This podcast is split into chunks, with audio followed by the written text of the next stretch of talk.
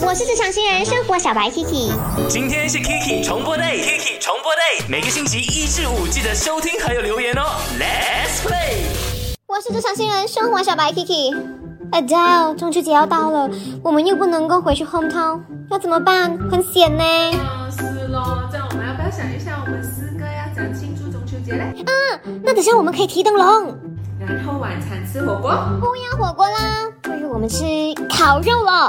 我以前啊在台湾念书的时候，中秋节都是吃烤肉的，要不要？好啊，反正我也很久没有吃烤肉了。OK，我们今晚就庆祝中秋节，走，我们去买菜。哇，这么 on，真好。呃，可可是我们不要先 list 出来要买些什么吗？还是我们要不要叫 Kristen，她可以帮忙拿东西啊？啊？快点走了。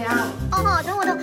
你们这个中秋又怎么过啊？哈？呃，我呢一定是会吃烤肉的。有些人会觉得很奇怪，为什么中秋节要吃烤肉呢？其实这个是我去到台湾念书的时候才发现到的一个台湾的习俗啦。他们只要是中秋节，就会去来河滨公园呐，去湖畔呐，就是去那边，呃，大家。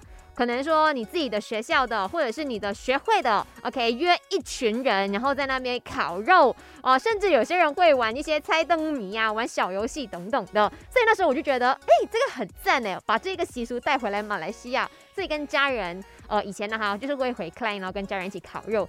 可是今年就没有办法了，只能够说，哎，把月饼送到去家里，然后跟他们分享样子。那 Elvin T 呢，他说以前每次都会去海边放孔明灯，那现在呢，只好在家了。那 Sam 呢，就说只能通过 video call 缓解一下相思之苦。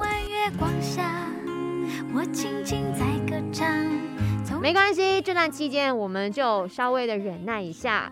呃，中秋节不要忘记了打个电话回去给 daddy 妈咪，然后跟他说：“爸爸妈妈，走出去，你看一下外面的月亮。哇，我跟你看的是同样的月亮的。现在我们都是健康的，我们要好好照顾自己。期待我们下一次真的可以回 home town，大家吃火锅、吃烤肉、吃月饼、吃什么都可以，只要是踩踩整整，然后大团圆就好了。”